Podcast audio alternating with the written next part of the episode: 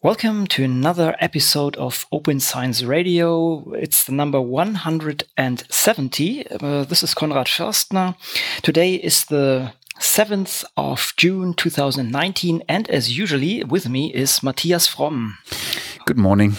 Hello. But we are not alone, but again, we have a very special guest with us, Peter Kraker. Hello, everyone. Thanks for Hi. the invitation. Hi, Peter or Peter, how we would say you know in English. But okay, I hope everybody understands uh, both ways here. Uh, Peter, we, we invited you to discuss with us because you have uh, kind of an initiative running or a kind of um, yeah something like this running, and um, we we try to uh, bridge into this direction. But I would say before we get into the core topic, I would like to ask you to um, introduce yourself a little bit. I guess many people, many listeners of us uh, are or know you very well due to different activities that you drive in the open science scene, but maybe you can give a small introduction of yourself and what you're doing usually. Sure, yeah. So I'm the founder and chairman of Open Knowledge Maps, which is a visual interface to the world scientific knowledge. And um, yeah, before that, I was a senior researcher at KnowCenter of Graz University of Technology, and uh, throughout my career, I've been basically an open science advocate. I'm still very interested in shaping this whole ecosystem. So I'm part of the Open Science Network Austria. I'm also part of GoFair and other initiatives that try to drive open science forward. Mm-hmm. And in March of this year, you gave an interesting talk at um, the Open Science Conference in Berlin, where we were also as well. And you you basically have this initiative. Don't leave it to Google.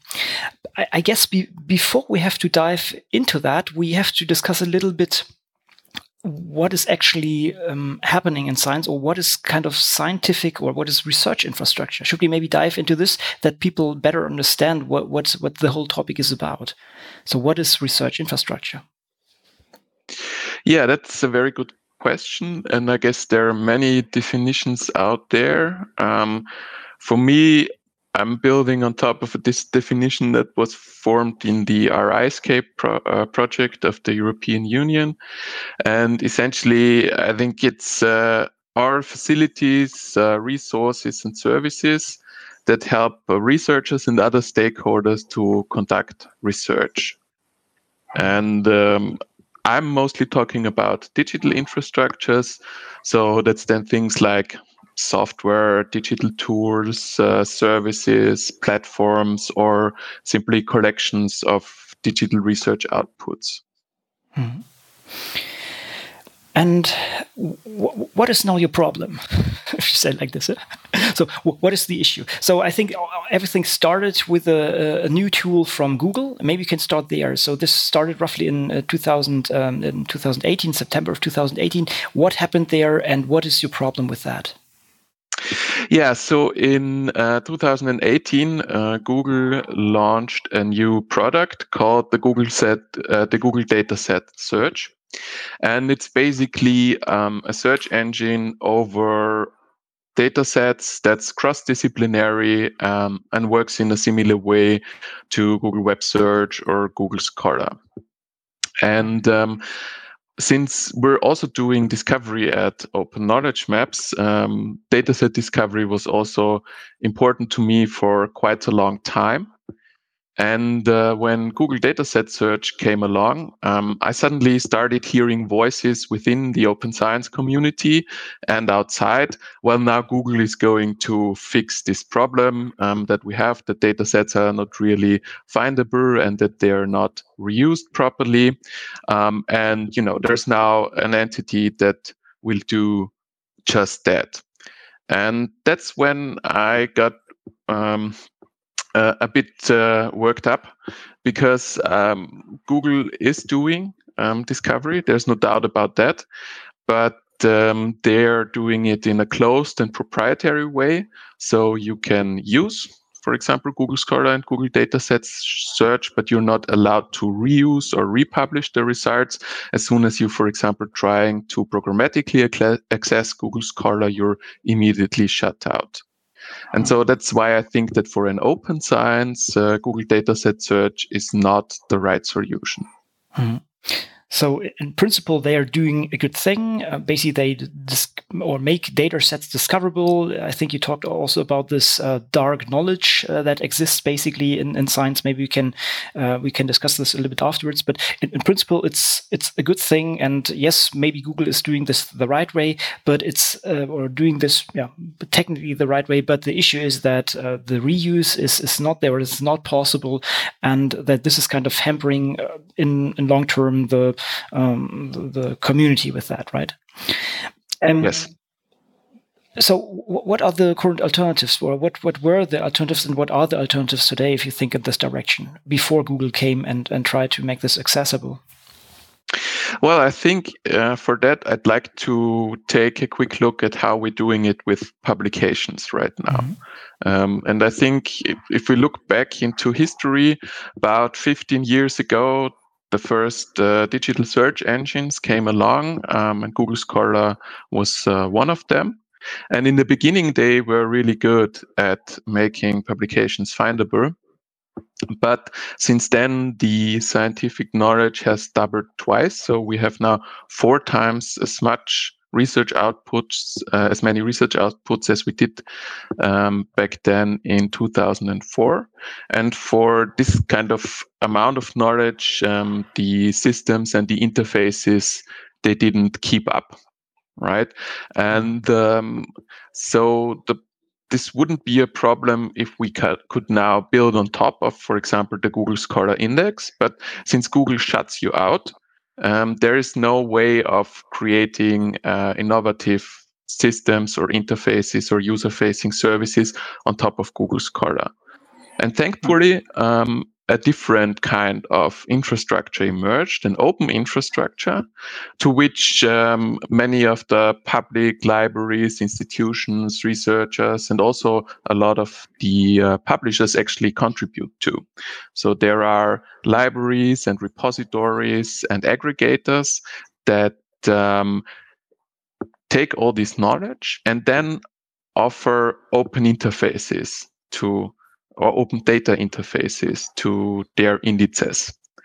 And um, this then enables everyone to build on top of that and drive discovery forward. And I think we need to do the exact same thing for data sets. Mm-hmm. And why do you think is this not properly done so far?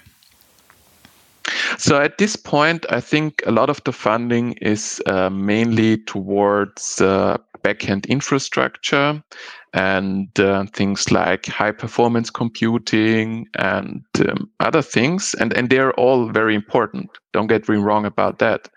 But essentially, not a lot of funding and not a lot of thought so far was given to this kind of discoverability and findability of data sets. Um, but going forward, this, of course, will be an important issue, especially cross disciplinary because most of the problems that we have in today's world they can only be solved cross disciplinary and so i think that the attention of policymakers and funders really goes needs to go towards these areas hmm.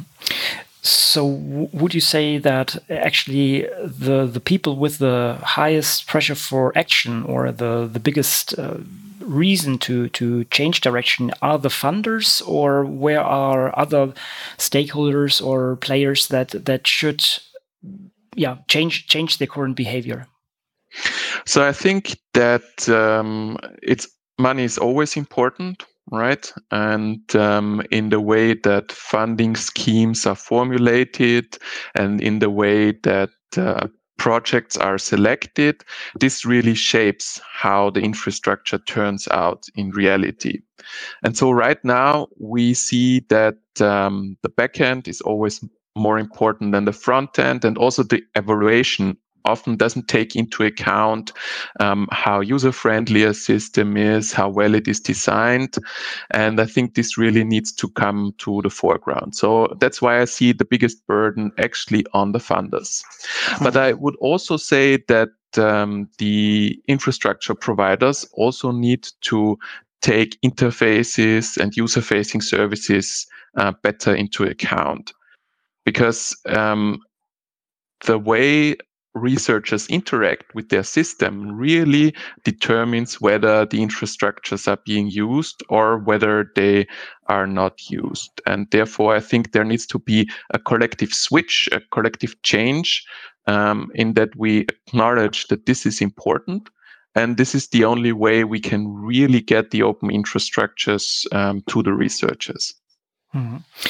I'm just coming back, or I just came back uh, yesterday. Uh, it ended the DRSE conference, the German speaking or the German uh, Research Software Engineer conference. And one topic there is, uh, or one issue there is in general that was discussed for infrastructure is the funding schemes, right? And the issue that uh, mostly projects are funded, let's say three, maybe four, maybe five years, and then it's yeah, it stopped and the the infrastructure still needs to run. Is this also an issue that you see here for this um, in, in, in this topic? Yes, absolutely. Um, I think this is something that uh, really needs to be solved because there is no continuity in funding. Um, and the problem with the project based funding is also that they are usually looking for new systems, right? And if you have already an existing system that works well and that is being used, it's very difficult to get sustainable funding for that system. And um, moving forward, uh, if we really want an open infrastructure, reusable infrastructure, we need to solve this problem. Hmm. So this means it's even getting a, a problem or a, a, task for, for, for, for politics because the funders they have their clear um, yeah mission. Huh? For example, DFG can only do project funding. This would mean somebody else would have to step in, or these funding schemes would have to be changed, right? Yeah, definitely. I think that uh, funders should be allowed to shave off a certain percentage of their funding pool and then um, support existing infrastructure with that. But I also think that it's not only funders that need to step in. I think also research organizations, they need to understand and acknowledge that their buying decisions really um, factor into this and that they also need to invest into the open infrastructure. And uh, lastly, I also think that um, yeah, in in general, the, the, this mindset that there needs to be a certain mindset switch, and that we need to understand that it's not always the new shiny object that needs to be funded, but rather also the existing, working, well accepted infrastructure. Mm. Yeah, it's uh, often the case that the infrastructure is only appreciated when it's when it's not not there anymore, right? or when there's a small outage that you suddenly recognize, oh wait a sec, this seems to be something important to me, and I just take it as uh, take it for granted. Yeah? Um, yeah, I mean also regarding funding, maybe bring, bring this in here as well. Uh, the the option of um, a foundation was discussed, like uh, NumFocus, for example, for let's say this Python universe, I would say, or the scientific Python uh, scientific Python computing um, community. W would you would you accept something like this as well? Would you think this would be something that would be uh, a solution for the funding issue, a foundation? Well, I don't think that it's a long term solution, to be honest, because I think foundations are an important part of this whole ecosystem, and they certainly are funding really good initiatives. But we shouldn't forget that they also um, have a certain agenda, they have a certain program. And um, the commitment in, ter- in taking uh, long-term funding and long-term maintenance for infrastructures should lie with uh, public actors and um, public organizations, I think. Mm. But it could be, let's let's say, a, a, new foundation exactly with that aim, and then different research organization could pay into that uh, a certain share, and by this could support it. This would be, I guess, uh, the idea. Not that you build on on existing foundations that, mm, yeah, do not have that aim so far. Well, yes. I mean, for for a certain time, I also thought that this could be a possibility. Mm. But in the real world, we see actually that the distributed schemes these are the ones that are that are, that are working. Like for example, um, SCOSS, the mm. Global Sustainability Coalition for Open Science Services, they are um, asking their membership organizations and consortia of research organizations and libraries to each provide um, a little bit of funding to mm-hmm. different initiatives. For example, for the DOAJ, this worked very well and they could double their budget um, within mm-hmm. uh, one year. And it also means that they're not reliant on a single entity, right? They are now mm. funded by um, more than 100 uh, organizations. And that also means if there is a certain drop off of, of single organizations, it, it's not that big of a problem. Um, other than when you're funded by maybe one foundation and they decide to drop you, then it's probably goodbye at this point. Hmm. Okay, and leaving this topic of funding a little bit behind us, who else in the system could help make this better infrastructure happen? What who who who can drive the change into let's say this closed to this more open or to to strengthen this open infrastructure? Who else would be required to do something different uh, than it is doing now? Well, I think um, there is a, a, lot of willingness among the different infrastructures to work together and to collaborate. And I think we really need to build on top of that. Um, and that's why we have started an implementation network within GoFair that addresses exactly this point and it brings together a lot of organizations that are already champions of open and fair data, such as, for example, DataCite, EUDAT, OpenAIRE, and others. And collectively, we will be now creating a plan on how to create this this ecosystem and this infrastructure for dataset discovery that's open and reusable. Hmm. And uh, would you also see the the option that further participants can join you basically if, if other people think okay this seems to be a, a good initiative and we have our let's say our or we could have our share in that would this be also a possibility yeah, absolutely. We're a very open group. Um, it's also in the beginning phases. So I think now would be a very good time to join. And you can do so by going to the GoFair website and then look for the Discovery Implementation Network. And there you can find a contact form, which includes all the required information. So we're very happy um, and willing to accept new members. Mm-hmm. And will this be a collaboration or, or, a consortium or let's however you would call this now um, mainly on the political level or will this be also on a technical level? So will code be shared and together be implemented? What what kind of level is is this aiming for yeah, definitely. We're, we're aiming at uh, implementation at the technical implementation level, but we want to do so in a very inclusive and um, yeah, really good approach by taking into account the user side as well. Um, and we're starting now out with the user stories and the use cases for this infrastructure. Um, and on the other side, we're matching it with the existing tools and the software that's already out there. And from that, we want to create um, an architecture of this system and then understand which of these um, which parts of the infrastructure we want to implement um, first and which ones maybe come later. So this is really a call to interested researchers, experts in discovery, um, infrastructure providers, tool makers, yeah, a, a wide a range of stakeholders. Hmm. So this is the one side, and on the other side, of course, we also want to affect um, change on on a policy level, um, and it will be important to talk about these infrastructures and why we need them, and so on. So um, this this will be, um, I think, part of the implementation network, but the focus is really on getting the um, the infrastructure, the technical infrastructure on the road. Mm-hmm. Do you have already a timeline here or a roadmap, or is it still in the early phase that you're mainly collecting potential members, or or um, yeah, still trying to to put the ideas together? So I think um, this year, we want to consolidate the network and understand how the architecture would look like, um, and also identify those pieces that we want to implement or connect. And uh, then um, next year, hopefully, get funding for the different parts in order to be able to really implement them. Hmm.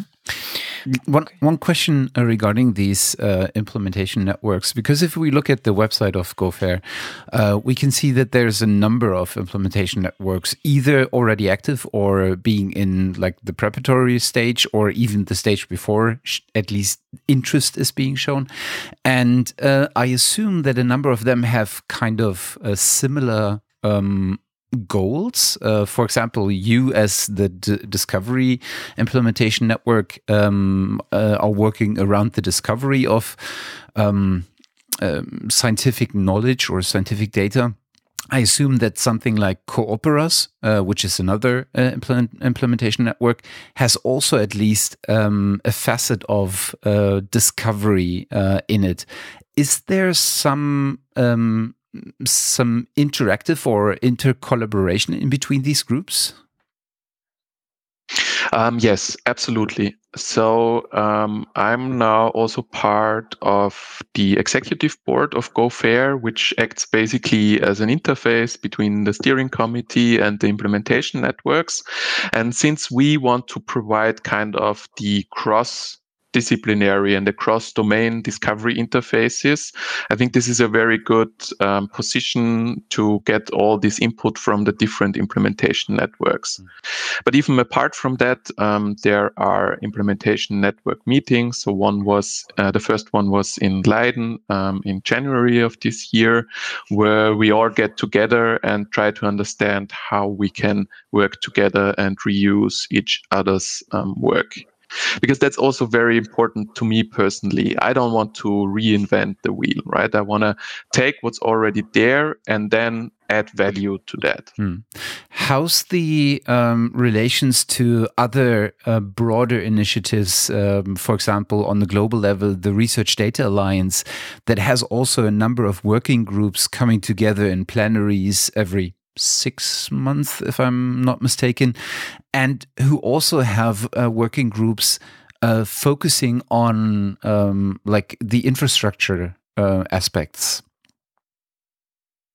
So the way um, RDA works, they come up with recommendations and standards and things like that. Um, and ah, okay this is what we want then to reuse when we're building the infrastructure, right?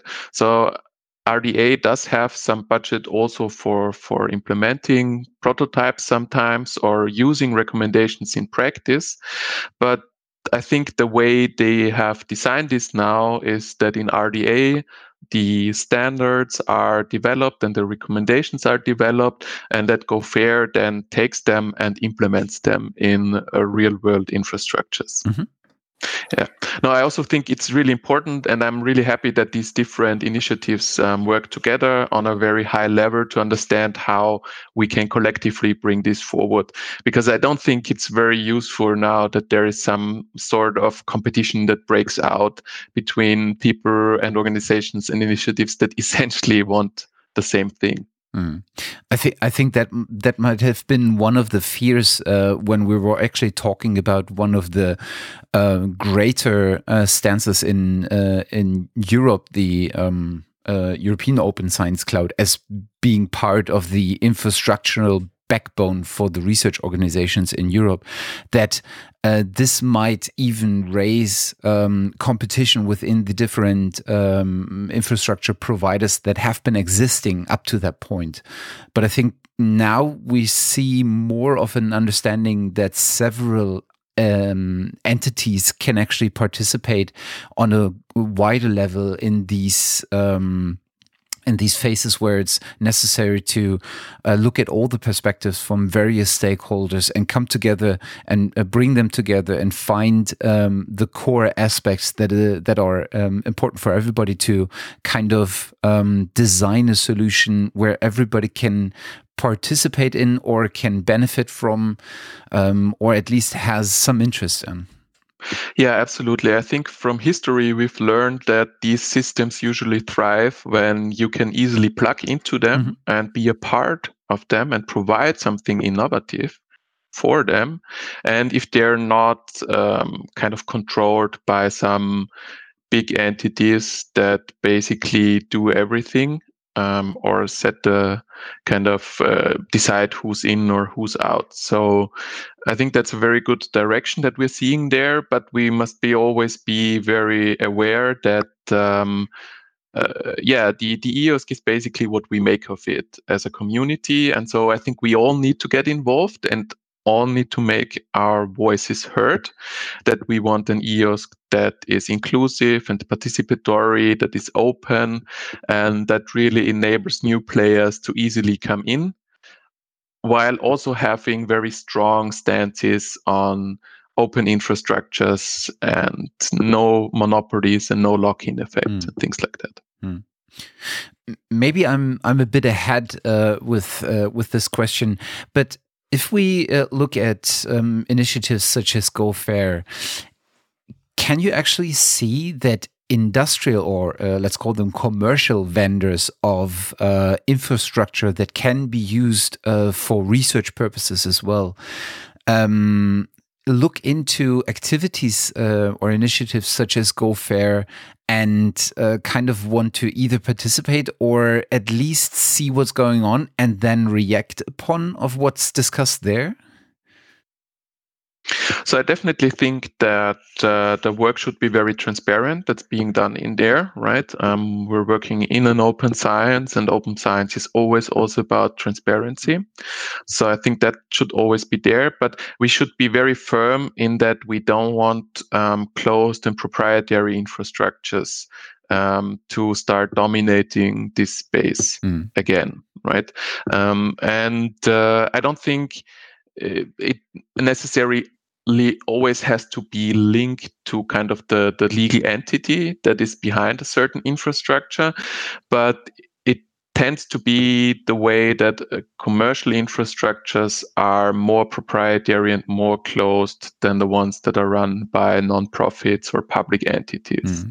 So I wouldn't uh, preclude them, but they really need to commit to this kind of reuse and openness. Mm. Hmm. Which which would be actually a model that um, I mean there are examples where this would work out, but clearly it's it's not very common. But uh, we we see in general maybe more of a shift in this direction that even commercial entities see themselves more as a, a, service provider in that sense that they help developing this stuff, uh, the the infrastructure, but have have to do this in an open fashion, right? And uh, cannot rely on the on the investment that they made make and and then just harvest the the outcome of this, but that they are well providing a service, establishing that, and uh, then are done with that job basically. Yeah, exactly, exactly, and I think that could be a, a good business model um, for some of uh, the commercial entities out there. Um, but it's definitely not the model that works with, for example, venture capital, because with venture capital you always need to create something that generates a loss in the beginning, but through locking the people into your system, you then create basically a, a single winner that can reap all the rewards from locking people in. Mm, right. Coming back a little bit, uh, time frame. I'm, I'm, I'm not sure if we have um, solved this completely. So uh, you are now collecting members that would like to participate. Then you try to apply for funding, and then you try to start implementing this. What is the, the time horizon or the time frame that you're aiming there, and how how big do you expect it to be? I mean, in principle, you are well, looks like around um, 20 organizations, maybe even more, um, roughly speaking. a little more uh, now, but yeah, then yeah. 20 is actually the, the number on the website right now. Yeah. Okay, mm -hmm. all right. And um, do, do you think it will it will stay in this way, or do you expect many more? Could you imagine more that uh, that potentially could join? What what is the plan? What is the dimension of that? So I think um, right now we're still um, accepting new members and we're in a very preparatory phase and um, we have to kind of feel out in which direction will it go right? Will it stop at maybe 40 organizations and a very defined scope or will it go on to become larger than that? Um, and uh, one of the things that i'm always trying to establish is that we have a certain scope right? Um, and that's user interfaces and user facing services because that's how people interact with open science. And that's, I think, the part that's mostly neglected at the moment. And that we really try to provide innovative products as soon as possible so that you know this doesn't become a talking club but really a club of doers um, and that also is able to do things in a timely fashion. But that requires also then, um, of course, funding, and uh, there are some other uh, things that need to to to happen for that. So yeah, it's but but this is basically the idea and the plan. Mm-hmm. Okay. I I think we it might be time to come back to uh, to the beginning uh, where we actually started from, um, because this. Um, one thing that you mentioned in the very beginning is that it is really, really important that uh, the whoever deals with the future research infrastructure, especially with the digital uh, research infrastructure in the future, and whoever comes up with solutions for this uh, this area, needs to specifically worry about uh, something like interfaces, and I would also include usability. And you mentioned that it is extremely hard to pull people away from uh, current um, tools that they are uh, using that are not according to uh, these standards that you would like to uh, work off uh, because they are commercial, because they are uh, not within their control and their power. Um, and um, the this will be, I think, a very, very difficult task because there's one decisive difference in between a commercial vendor of um, scientific software and a, mm, let's call it public uh, vendor. Um, the commercial vendor has to sell its product. So uh, they will do the best they can to make the experience, the user experience, as highly as possible. And I think we have all seen um, in the last years, uh, decades maybe, that um, some of the public um, or some of the tools that have been provided by uh, public organizations uh, in the best interests of all have lacked specifically this uh, focus on user experience and um, and usability and uh, interface design, etc. So, uh, what could be a working um, like an approach at least um, to start off on the right foot with regard to this issue? Yeah, that's a very good question. Um, I think it's important to find um, use cases where the existing infrastructure doesn't work as well. So we, for example, did uh, a survey, a preliminary survey, at least among students and researchers, and there we found that only a third of people are actually satisfied with the literature search tools that they have at hand right now. So there seems to be a certain demand for better discoverability and findability of research. And then we modeled a use case around a young researcher who wants to get an overview of a specific topic, right? And this was basically the starting point for open knowledge maps. And we stuck to that use case and we always very closely listened to our users. And that's how we managed to get more than half a million users in two and a half years. And I think that this is really also what, what needs to be done um, at, at a general level.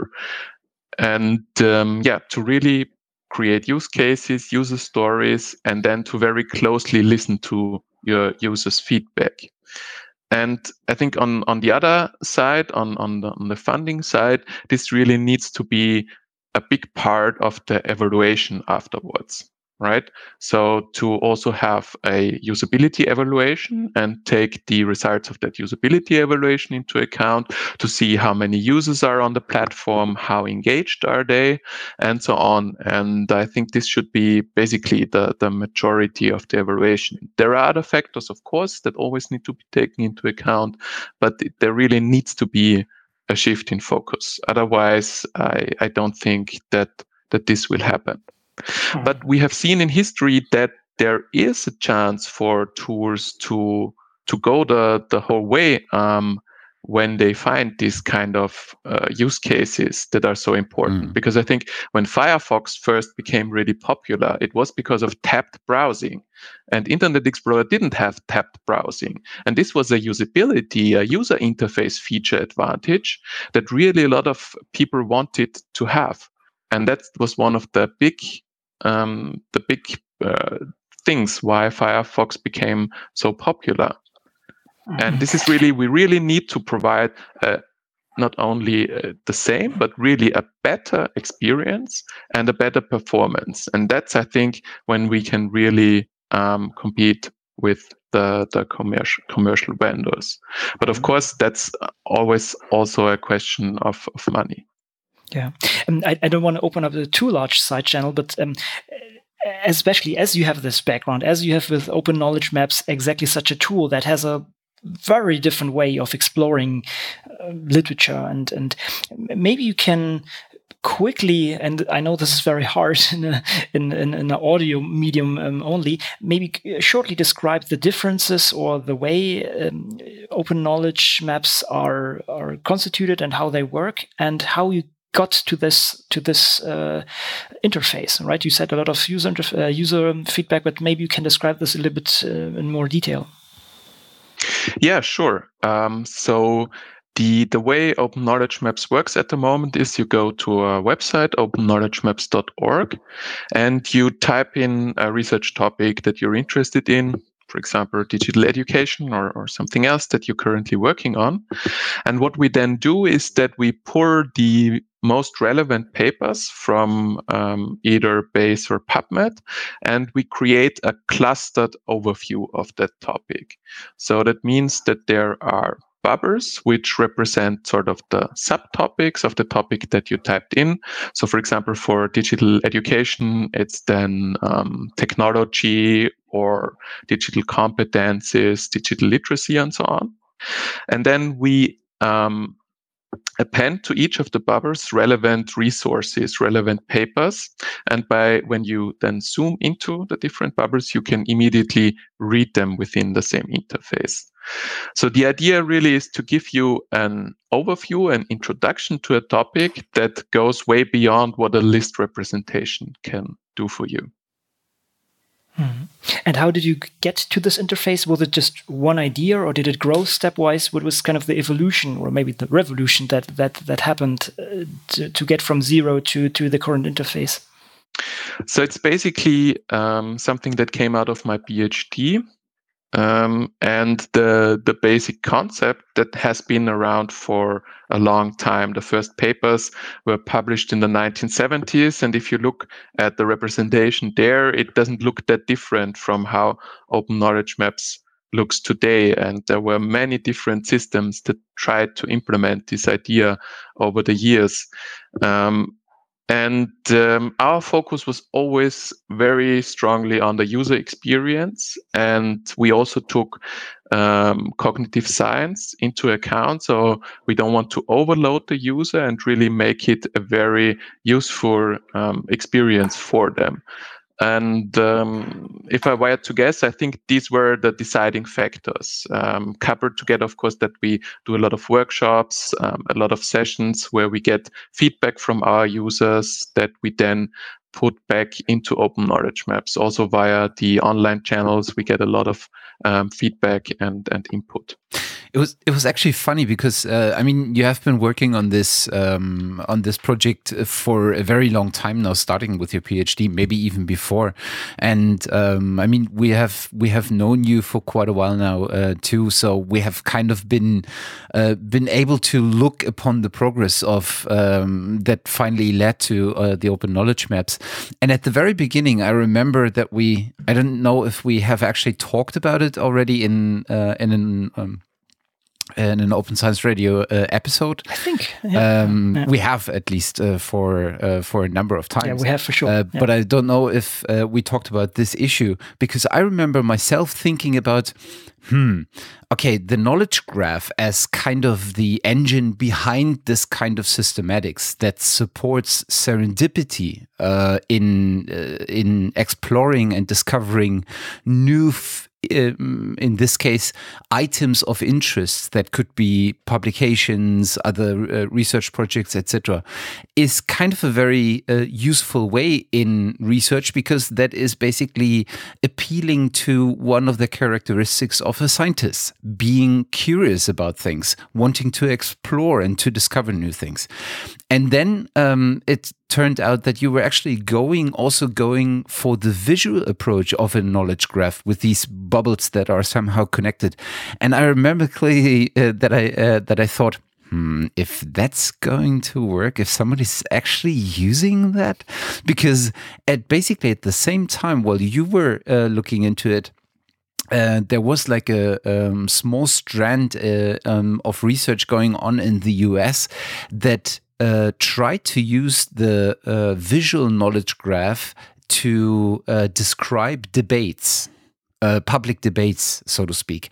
And that one was, this project was kind of hyped in the beginning, but after like half a year, that was slowly coming to an end, uh, to a very awful end.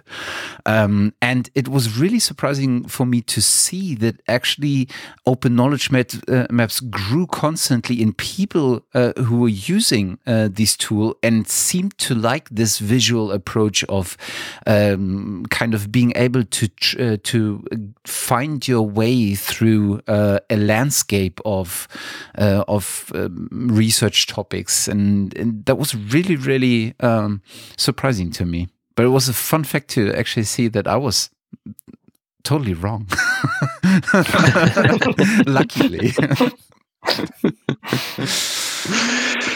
Yeah, I mean, I think um, there there are different types um, of uh, users out there, right? Um, and for some, the the visual approach may always be the the wrong one, right? Um, I'm not saying that um, this is really for hundred percent of the people and they will all like it, but um, I think there are a lot of visual types out there, and um, it's um, it's really for me it's really a process that that really started when the Open Knowledge Maps team came together. Mm-hmm right? Because I had a static prototype of the visualization, and then I thought, oh, it would be cool to make it a dynamic visualization and kind of have all these uh, user input and user engagement. And so I put out a first proposal and said, um, if there are people who want to work on this, you know, then we can uh, together apply for the Open Science Prize, which was uh, out there back then, um, and we can create something of it. And uh, to my surprise, more than 15 people responded to, to this request and they said, Yeah, that's an interesting idea. Let's work on it. And then it really became something that um, a team of people now took into their hands. Um, among them, very gifted software developers, but also designers um, and people who came from the user side. And this is where it really started to, to grow into something that, that that had the potential in the end. So I think it was really this this open process um, that also gathered then voices from the outside that created um, open knowledge maps. And um, funnily enough, the, the kind of founding point for Open Knowledge Maps was when we didn't get the Open Science Prize, right? When we were denied the funding mm-hmm. because that's I went into our online chat and I said, I'm sorry, we didn't get it. And everybody else said, well, that's sad, but when do we finally start building this thing? Um, and so we actually did this completely unfunded for, for the longest time. Um, but it's because we had this kind of shared understanding of we wanted to build and we had already so much good feedback from the outside from people who said, Oh, I would totally use this, that um, it kind of became this self um, supporting circle or this self supporting process. Hmm. And, and and I mean, uh, com- coming back from from the general topic, I mean, you you also said, okay, this is not hundred not you are not aiming for one hundred percent coverage of audience, right? There there might be alternatives, and exactly this open infrastructure would exactly facilitate that, right? That you can easily develop different interfaces to similar to the same data sets and by that giving different perspectives to this and addressing different users in here. So this is really the strength of the whole initiative, right? Yeah, exactly, exactly. So um, we also want to contribute back and contribute the data structures and the graphs that we um, create in the in, in the back. We want to contribute that back to the infrastructure, and then people can build, you know, whatever they want on top of it. Maybe they want to have a graph-based interface, which is maybe then more of an expert tool, or they want to have maybe something that's more simple and that's more akin to to the list-based representation.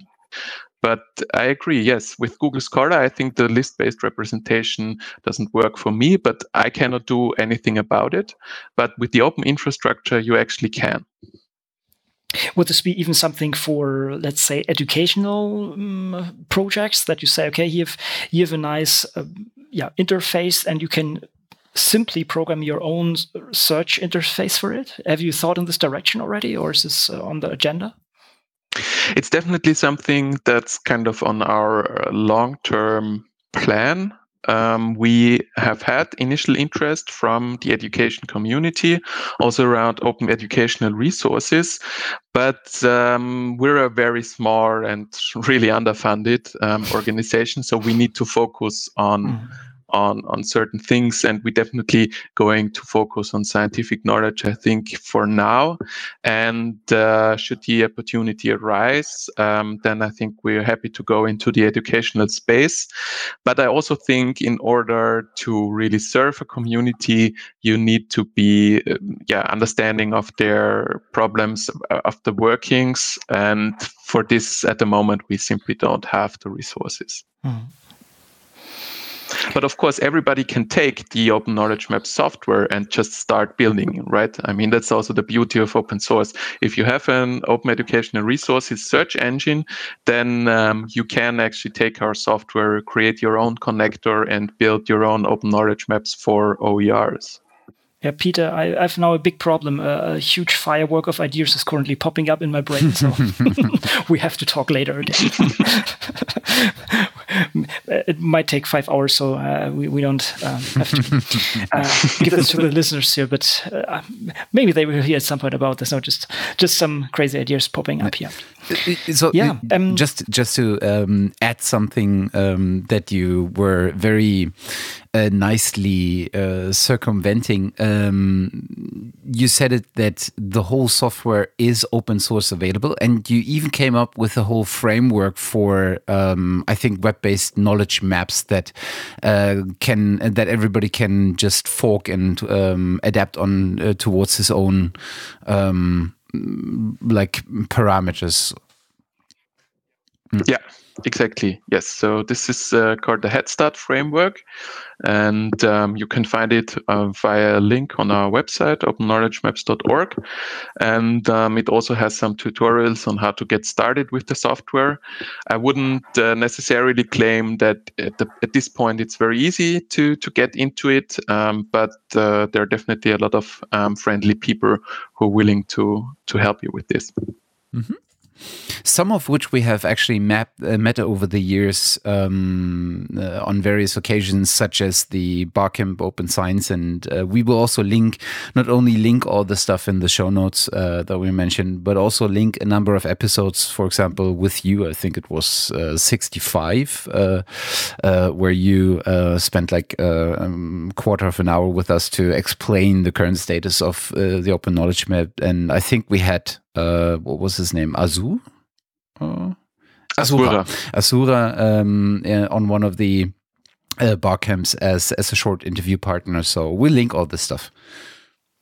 Exactly. It's not that you are uh, a stranger to us here. yeah. Peter, have, have we forgotten anything or anything that that was uh, should be addressed here?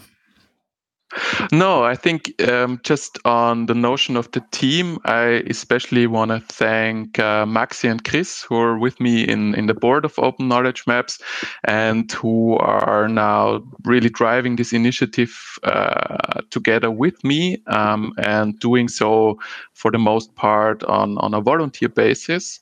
Um, so, yeah, this is basically just to also thank them and the whole team for uh, sticking with open knowledge maps, believing in this idea, and really shaping it over the years. Mm.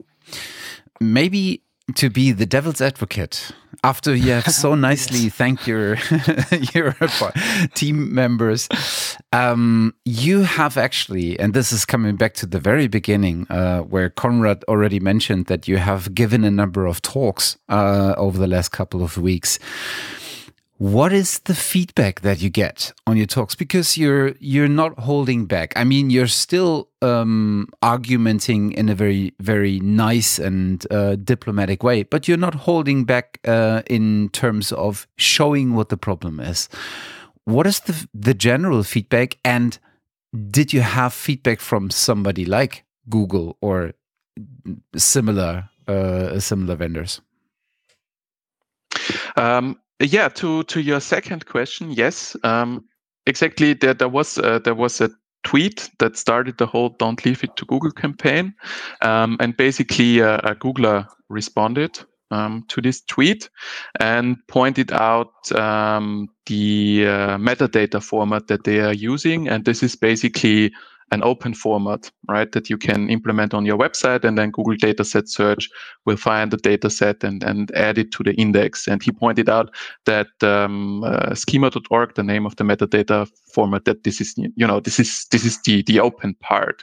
And I think that's at the moment what's happening with the commercial vendors. They're really trying to divert. Mm right? And say, oh, you know, we're part of some working group where we're also contributing to some of the open formats. And they're trying to kind of hide the fact that all the other infrastructure that they're building is closed and proprietary. And I don't think that's um, that's that's that's not by chance because they now want to sell all of their products to the universities, and they're approaching them right now with uh, kind of one-stop shop turnkey solutions that will lock these institutions into their systems forever.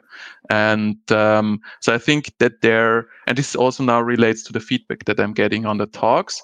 Um, I think there is a growing understanding that this is a pivotal point right now. So I think mm-hmm. within the next two or three years, a lot of these things will be settled, right? Because then either there will be enough open infrastructure and people will using it, or enough institutions will have bought the the kind of uh, closed proprietary solutions. Um, oh. And um, yeah, so I think that at this point there's a lot of understanding, but I also get um, a lot of questions, and I think there's still um, yeah, a lot of ground that we need to cover in order for everyone to really have this this kind of uh, understanding of why user interfaces and user facing services are so important. Mm. May I extend one of your point because um, of your points? If if, if Google comes to university and offers this, people you, you know they they this is this is this is strange to them, right? But unfortunately, also other providers, uh, namely publishers, right, that are let's say have closer bounds to to universities and libraries. If they come, they might even uh, have it easier to step into that, right? And there's a lot of stuff happening right now. And uh, just as a add on this, so even those guys are coming into. You're completely right because if you have once signed that and you have all your data and these kind of things in there, it's very hard to migrate into another place. It's similar thing with uh, electronic lab notebooks. One thing that is currently super sexy topic. Everybody would like to have electronic lab notebooks. Once you you signed uh, there and you have your data in this kind of stuff, it will hardly get out of this. And uh, they know that. And there are no open standards migrating from one electronic uh, uh one electronic lab notebook provider to another one. They maybe some have their own XML format, but this will not be easily integrated into another system. So this is really uh, sorry for stressing this now, but this is really a crucial time that we're in, where where a lot of this stuff is happening. Everybody's talking about the digital turn, but not everybody is aware of the long term consequences that their decisions have. And uh, this is why I would love to have this in as many heads as possible. Think open there because this will be there, there will be no easy way getting out of this once once you decide it. Yeah, absolutely. And um, building on that, um, we should also take into account then all of the user data is with these commercial entities oh. or the algorithms. So, in essentially, what your researchers see is controlled by this commercial entity, and um, there is no governance over these systems. Right? There's a lot of talk about governance, for example, in the EOSC and, and in other parts of the open infrastructure. But when it comes to these user interfaces and these user-facing services, at the moment we we don't really have any governance over them. And um, there is no nothing that prevents, for example, Elsevier or digital science to always uh, prefer their own systems and their own content when they show something to your researchers. So I think it's it's really important to to take these things into account. Hmm. So we can just repeat our mantra that we have here in, in, in, Open Science Radio and the Open Science community. I would say um, and uh, clearly, my disclaimer: yes, I'm working in a in a library basically and uh, doing research here, but also we are a service provider and exactly doing uh, knowledge discovery and doing data management. This is, in my opinion, the place where this kind of stuff should end up or in general uh, repositories but the connection between science and the libraries should be strengthened and um, th there you have control uh, regarding who's doing what with your data the algorithms and all this kind of thing. So uh, we have to strengthen this connection again. And also initiatives like like yours are a very important foundation for uh, long-term control for for the guarantee that the data is accessible in a way that we want it and that it's open so this is why it's very close to our heart, stressing this here. Yeah, yeah, I absolutely agree. And uh, we see libraries as a strong partner um, we build on library content through Base, um, and we don't restrict, for example, the kinds of artifacts that you can see in Open Knowledge Maps. So it also can take up the special collections that libraries have, and we don't restrict language, for example. So I think there is a lot of common ground um, and already a lot of collaboration, and I hope to to see that blossoming and and uh, becoming bigger in the future. Great. So I guess we are at the end. Uh, Peter, so much thanks for for all the details that you uh, gave us here and all the answers that, that you gave us here. Matthias, do you have anything to add? Yes, of course. I'm making ah, uh, bef before also thanking uh, uh, Peter. Um, I'm just adding a very short uh, note for anybody who's in Berlin next week, specifically on Wednesday. There will be a um, a discussion um, hosted by our friends at Wikimedia uh, Germany. I think it's even in within their space um, that is um, related to this topic. Uh, the question is um, whether we can, or which kind of infrastructure is actually necessary in order to um, provide uh, for an open and uh, transparent and good uh, science. And um, there's uh, three dis uh, discussion partners. one actually being you, Konrad, and the other two are Professor Ellen Euler from from uh, one of the Potsdam uh, universities. Uh, and uh, Professor Christian Sprang, uh, who is um, somebody from.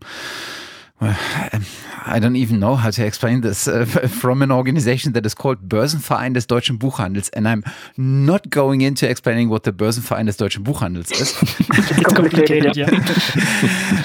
but I will link uh, it in in the show notes, and uh, it starts in the evening. I will link um, to the uh, discussion page at um, Wikimedia for any details.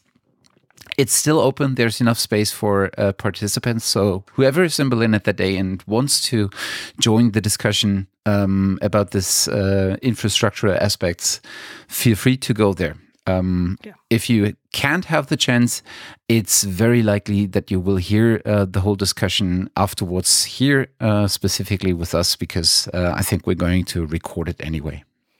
That's the plan, exactly. I'm, I'm really looking forward to the discussion and hope many of you show up there and, yeah, support the discussion and uh, try to put their opinions into this as well. Mm -hmm we have uh, we have had in the last episode, which is like only eight minutes long, uh, we have had uh, Christopher from Wikimedia giving a bit more background about this, um, why this uh, discussion is taking place.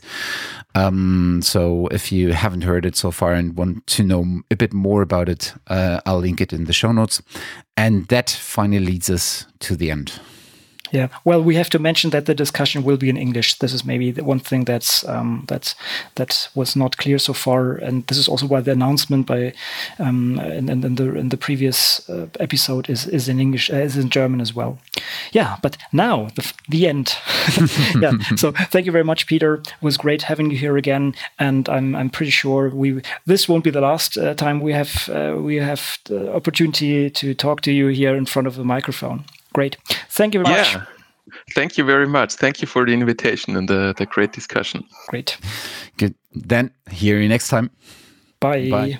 Bye.